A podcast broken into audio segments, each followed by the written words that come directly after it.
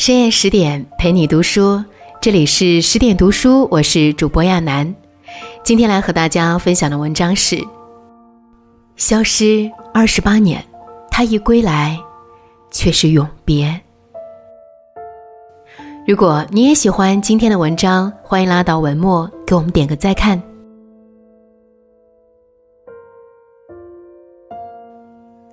一九八六年夏天，北京三零幺医院。一位癌症晚期的病人把妻子叫来了床边，或许是预感到自己命不久矣，他握住妻子的手说：“要是有来世，我还是选择中国，选择核武器事业，选择你。”看着丈夫虚弱的模样，妻子的泪水溢满了眼眶。七月二十九日，这位病人因为全身大出血离开了人世。那之后，人们才逐渐知晓这个此前一直被视为高度机密的伟大的人的名字——邓稼先。时间的指针拨到三十年后，如今邓稼先更多的以“两弹元勋”的荣称被我们所熟知。可在荣勋背后，他也曾是一个至纯至性的普通人，有过美好的爱情、年少的热血和伟大的抱负。今天，距离邓稼先去世已经过了三十六个年头，让我们通过这篇文章走进国事，走进他用生命熨烫过的光辉岁月。爱一个人。电影《我和我的祖国》里有这样一个片段：张译饰演的科研人员在突然消失三年后偶遇了自己的恋人。面对恋人声泪俱下的追问，张译却别过头去说：“我不认识你。”这段令人心碎的感情，其实就是以邓稼先和妻子许露西为原型的。因为父亲都是北大教授的缘故，所以邓稼先和许露西自小青梅竹马。长大后，邓稼先成为留美归来的高精尖人才，许露西则考上北京医学院的老师。在北大校园重逢后，两人顺理成章地走到了一起。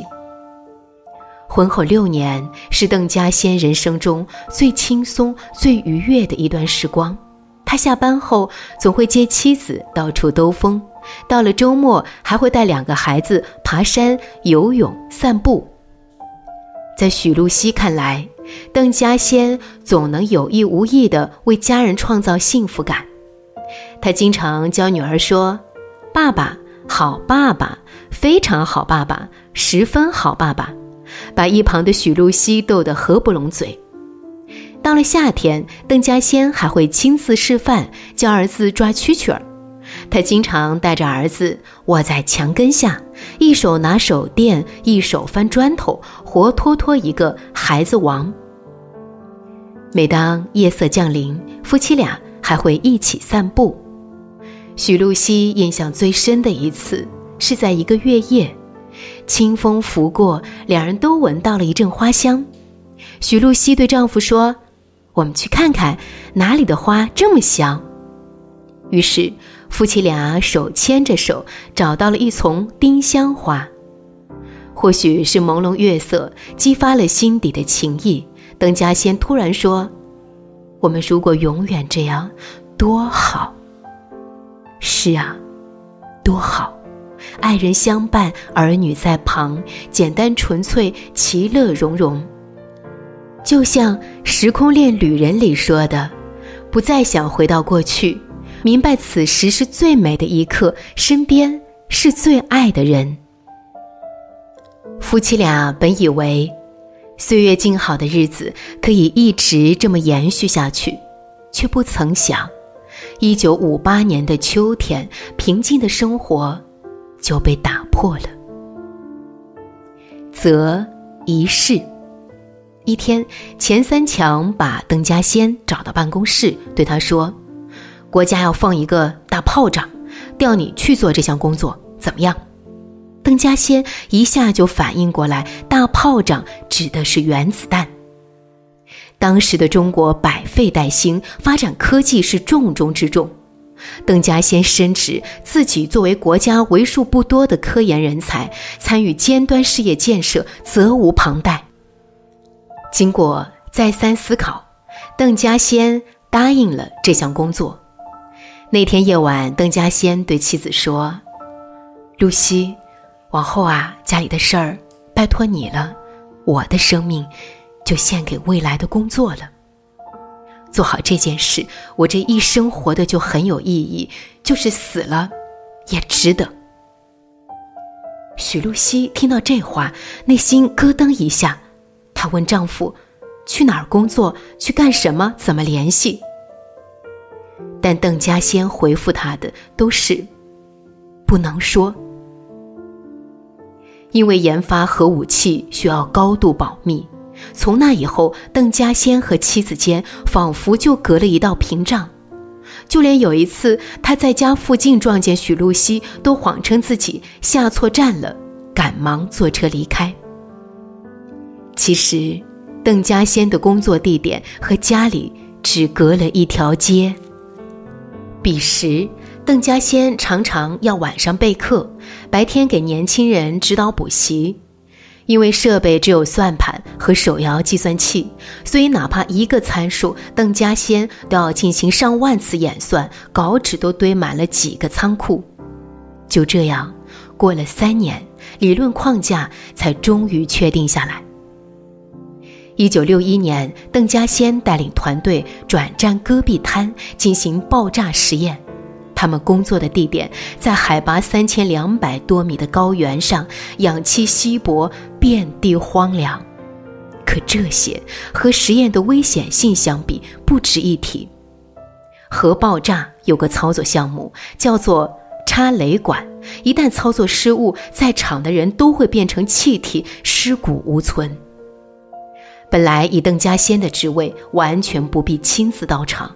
但是每次做试验，邓稼先都会默默站在操作者身旁，与大家一起直面生死。除此以外，每次打开密封罐查看测试结果，邓稼先都会冲在最前面。身为核物理专家，他怎会不知道放射性物质对身体有多大的伤害？可他依然把实验的成功看得比命还重要。在邓稼先的指导下，一九六四年十月，中国第一颗原子弹爆炸成功。两年后，中国第一颗氢弹也在茫茫大漠声震九霄。这样的研发速度远超法国、美国和苏联，创造了世界上最快的记录。曾看到过一段对话。你见过哪个国家的原子弹是靠算盘打出来的？有，中国。在攻克难关的道路上，邓稼先带领团队用一往无前的努力，铸造了震惊世界的奇迹。正所谓，关关难过关关过，前路漫漫亦灿灿。那些满腔热忱、心性坚忍的人。往往能把一个人的事业活成一个国家的荣光。终一生。邓稼先的母校西南联大有这样一句校歌：“千秋耻，终当雪；中兴业，须人杰。”歌曲中深厚的家国情怀，也是邓稼先贯穿一生的信仰。小时候，邓稼先目睹日军占领北平城，要求路过的老百姓鞠躬行礼，内心受到深深的刺痛。在一次游行活动中，他当街撕碎日本旗，结果被人告发，被父亲送到了昆明。临走时，邓稼先对送别的弟弟说：“我现在只有仇恨，没有眼泪。”大学毕业后。邓稼先远赴美国留学，他只用一年十一个月的时间就学完了三年的课程。在获得博士学位后，邓稼先立刻回到了中国。在知道中国有发展核事业的需求后，他毅然放弃了优渥的办公环境，走向了大漠深处。可是，核武器研究让邓稼先献出毕生心力的同时，也给他带来了毁灭性的伤害。一九七九年，一次空投核弹实验。出现了重大事故。为了弄清楚实验失败的原因，邓稼先只穿了一件防护衣就冲进了现场。要知道，核物质的放射性需要三米厚的水泥墙才能抵挡。可邓稼先竟然不顾阻拦，在找到核心部件后，用双手捧起，仔细端详。直到确认弹头基本完好，不会二次爆炸，他才放心地松开了手。从核心区出来后，邓稼先对大家说：“平安无事。”他用血肉之躯确保了核弹不会伤及无辜百姓，可他的生命也从此进入了倒计时。一九八五年，邓稼先因为身体极度不适，被勒令做了体检。检查的结果令人震惊：邓稼先体内的染色体已经碎成了粉末状，骨髓里全是放射性物质。邓稼先当即被送进医院，许露西也闻讯来到丈夫身边。时隔二十八年，夫妻俩终于相聚在一起。可此时，离邓稼先离开人世已经不远了。因为全身溶血性出血，邓稼先的止痛药从每天一针发展到了一小时一针。即使在这样的情况下，邓稼先也忍着剧痛，把对工作的思考写成了厚厚一沓建议书，拜托许露西交给单位。他叮嘱妻子：“西西，这比你的命还重要。”许露西轻轻点头：“我懂。”一九八六年七月二十九日，邓稼先溘然长逝。他留给世界的最后一句话是：“不要让人家把我们拉得太远。”哪怕是生命的最后一刻，他也从未忘记祖国。生前，邓稼先曾说：“我不爱武器，我爱和平。但为了和平，我们需要武器。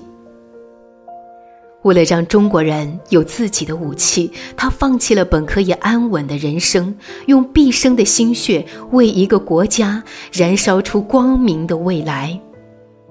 哀君早辞世，功勋泽人间。”有些人只是短暂的来过，却给华夏民族带来了平安与希望。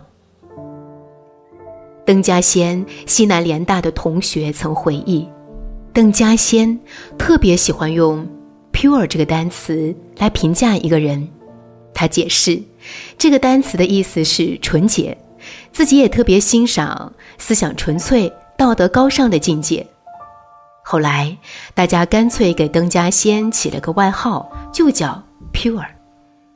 回望邓稼先的一生，把清澈的爱献给亲人，献给事业，献给国家，他何尝不是活出了自己期望的境界？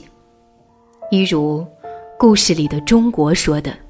优秀的年轻人从至亲至爱的人身边消失，却让共和国新的姿态出现在了世界面前。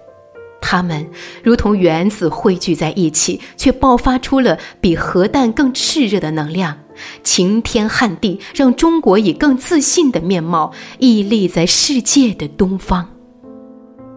在那个年代。中国有邓稼先和千千万万的邓稼先们，是莫大的荣幸。如今，山河无恙，人间皆安。感恩那些曾为我们遮风挡雨的人，也铭记那些在岁月长河里闪光的精神。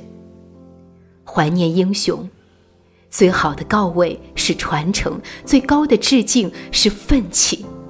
愿我们都能拥有纯粹的信仰、无畏的热血和温暖的爱，为国为家创造更光明的未来。